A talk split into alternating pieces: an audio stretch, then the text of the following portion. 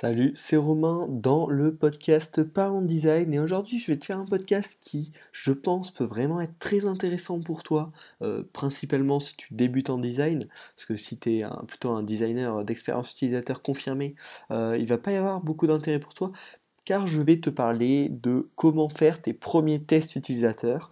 Euh, j'ai fait moi-même mes premiers vrais bien fait euh, test utilisateur très récemment euh, pour mon application Sésame dont je t'ai parlé dans de nombreux épisodes euh, dans le passé. et donc je vais t'expliquer ce que j'ai fait moi, comment j'ai fait, et je vais te donner les conseils qui vont vraiment t'aider à organiser au mieux tes premiers tests utilisateurs. Donc déjà, moi, comment j'ai appris? J'ai lu, j'ai fait pas mal de recherches, euh, donc pour mes lectures, bah, des livres, mais aussi sur Medium, plein d'articles sur Medium, c'est vraiment génial. Et puis enfin, j'ai testé, euh, c'est la meilleure solution pour euh, bien apprendre quelque chose. Et donc, ces, ces tests utilisateurs m'ont apporté plutôt des résultats satisfaisants, autant au niveau que l'application est pas trop mal conçue actuellement, mais aussi par rapport aux améliorations que je vais devoir et pouvoir faire euh, ben, pour, euh, pour que mon app soit, soit mieux d'ici qu'elle sorte.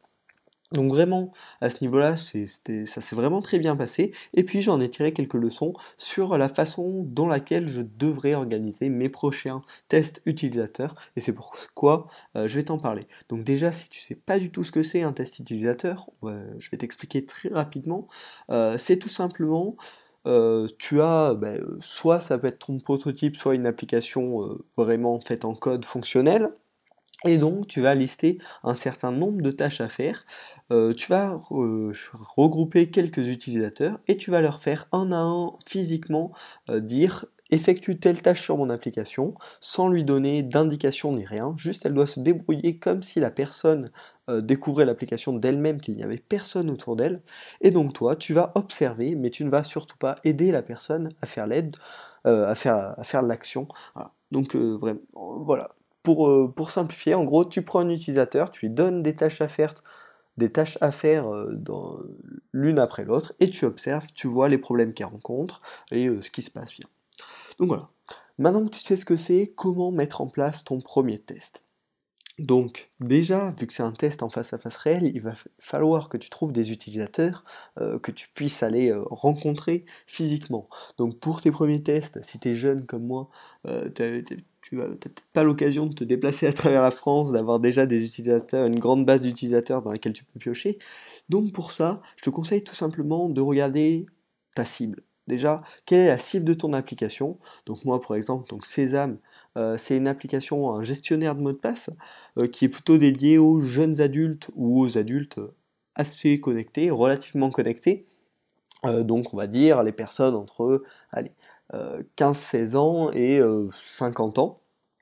Euh, et donc j'ai cherché dans mon, entourage, dans mes amis, dans ma famille, euh, des personnes qui convenaient à ce profil euh, sur différents paliers d'âge. Voilà, là j'allais de, de 14 ans jusqu'à 47 ans, donc voilà, j'avais un, un, panel assez important sur 5 utilisateurs.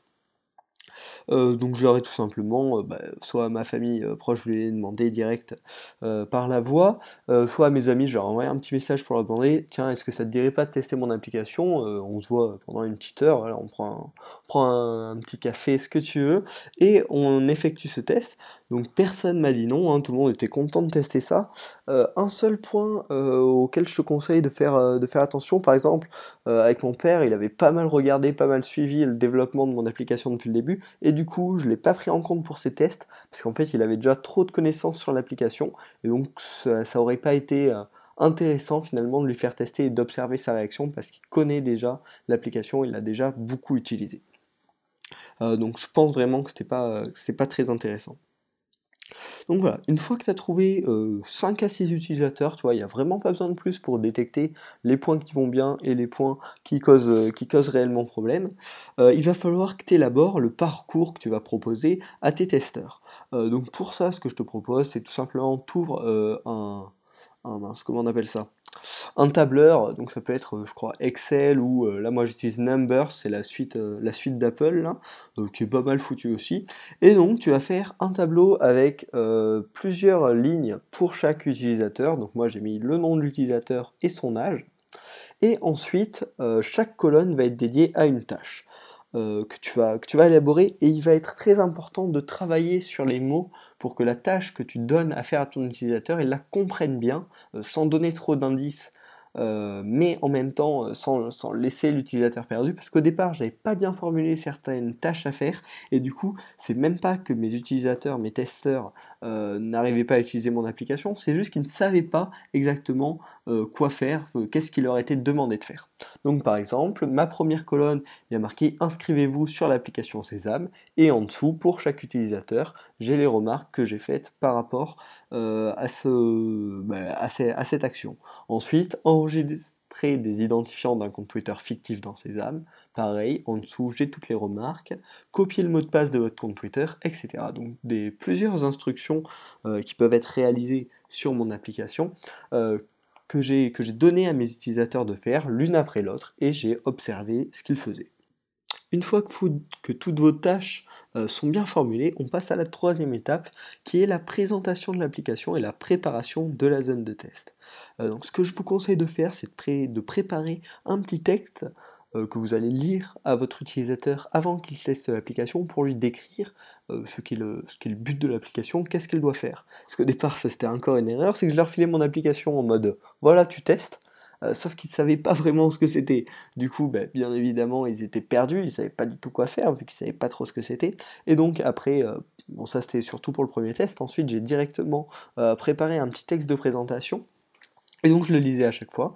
Comme ça, ils comprenaient euh, quel était le but de l'application. Donc c'était un gestionnaire de mots de passe dans lequel, euh, par exemple, ils pouvaient enregistrer leur mot de passe de leur compte Twitter, Instagram, etc. Et dès qu'ils en avaient besoin, ils revenaient sur cette application et ils pouvaient consulter les mots de passe enregistrés dedans.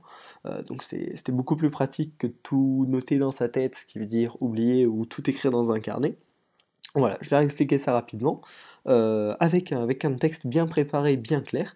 Et ensuite, euh, le, même point euh, qui va avec ça, c'est la préparation de la zone de texte. C'est-à-dire qu'en général, je choisissais une table où il y avait de la place, je, me plaçais mon ordinateur avec le tableur à côté, sans que l'utilisateur puisse re-regarder. Je posais le téléphone avec l'application prête, mais sur, sur l'écran où il y a toutes les applications. Et j'annonçais donc la présentation de mon application en annonçant, très important, que ce que je jugeais dans ce test, c'était absolument pas l'utilisateur, absolument pas ce qu'il faisait, s'il comprenait ou pas, mais c'était bel et bien l'application euh, afin de voir qu'est-ce qui allait, qu'est-ce qui n'allait pas, qu'est-ce que je pouvais améliorer pour justement améliorer l'expérience utilisateur euh, non plus des testeurs mais des vrais utilisateurs dans le futur. Donc une fois que tout ça est fait, on peut lancer le test, le déroulement du texte donc c'est vraiment pas compliqué, une fois que vous avez bien préparé votre utilisateur, vous lui dites l'action qu'il doit effectuer, il tente de l'effectuer, vous observez, vous notez, et l'utilisateur vous dit quand il a fini la tâche. Euh, si jamais il n'y arrive vraiment pas, bien évidemment, il peut en gros déclarer forfait. Vous avez noté, lui, ce qu'il aurait tenté de faire, ce qu'il aurait voulu faire pour réaliser cette action, afin de ne pas perdre euh, ces informations, et vous passez à l'action euh, suivante. Mais faites attention vraiment de ne pas répondre aux interrogations. C'est-à-dire que par exemple, tiens, dans un test, euh, j'ai dit euh, ben, modifie euh, le, mot de passe de telle application, enfin le, mot de passe enregistré de telle application, et la personne m'a demandé est-ce qu'il faut que je clique là? Ce que j'ai pu répondre, la seule réponse que j'ai eu le droit, c'est je ne sais pas, c'est je, je veux juste voir comment tu fais. Voilà, faut vraiment pas répondre à ces interrogations, ça sert à rien, parce que la personne, qui va télécharger votre application dans le futur, vous ne serez pas à côté pour lui expliquer comment ça fonctionne, et donc en plus ça n'a pas d'intérêt car ça vous permet moins de déceler les problèmes euh, de, de, parcours, etc. Voilà.